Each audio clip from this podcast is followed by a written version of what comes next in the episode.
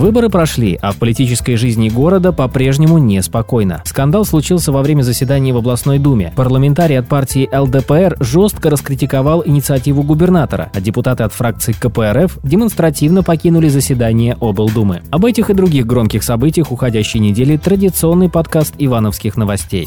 Но начнем с трагедии, которая произошла в Кинишме. Белым днем на глазах шокированных жителей. 18-летний парень на отечественном легковом автомобиле буквально разметал по дороге двух пешеходов, шедших по зебре, женщину и ребенка. 56-летняя женщина погибла сразу, 8-летнюю девочку вертолет санавиации переправил в областную больницу. У девочки очень тяжелые травмы. За нее молятся все ивановцы, которые услышали про эту трагедию. На данный час известно, что состояние девочки остается крайне тяжелым. В отношении водителя возбудили уголовное дело нарушение правил эксплуатации транспортных средств, повлекшее по неосторожности смерть человека. Максимальная санкция по ней до 5 лет лишения свободы. Про него известно, что за руль сел он всего два месяца назад, но уже успел стать хроническим нарушителем ПДД. Одна очевидица аварии сообщила нам, что после аварии водитель вел себя неадекватно и разбил руками стекла собственного авто. Сейчас парень находится в изоляторе временного содержания, вскоре суд изберет ему меру пресечения.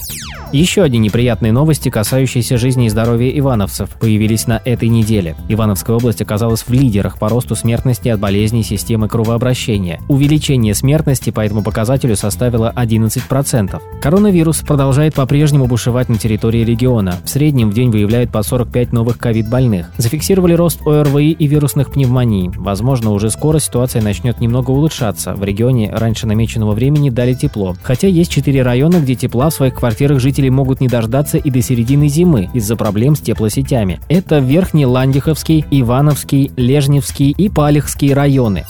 О политике, которая продолжает оставаться в центре внимания, несмотря на то, что выборы уже прошли. Вся фракция КПРФ демонстративно покинула здание и в облдумы. На 22-й минуте вся фракция встала и вышла из зала. Дело в том, что коммунисты предлагали обсудить отчет губернатора Станислава Воскресенского в его личном присутствии. Также они требовали внести в повестку заседания вопрос об итогах выборов 13 сентября. Их достоверность коммунисты оспаривают, но предложение представителей КПРФ поддержки у депутатов, большинство которых члены партии «Единая Россия» не нашло, и все члены фракции во главе с ее лидером Александром Байковым демонстративно покинули заседание.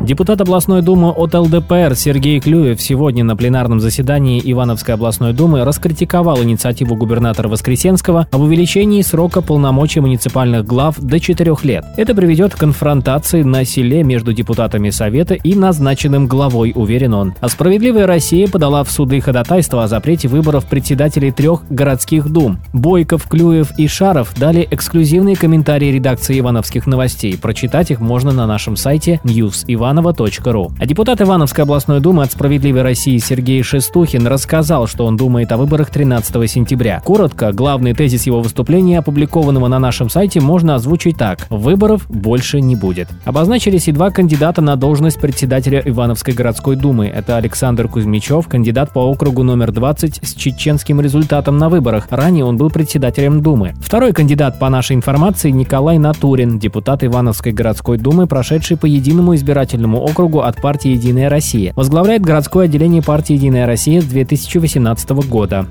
Отметим важную для наших читателей новость. На нашем сайте заработала новая система комментирования. Очень удобная и мобильная, с крутейшим модулем геймификации для большого вовлечения пользователей. Многие с живым интересом отреагировали на ее появление, а первые сообщения коснулись острой и очень болезненной темы – баров в жилых домах. Мы подключились к решению конкретной ситуации с баром «Градусы» в центре Иваново.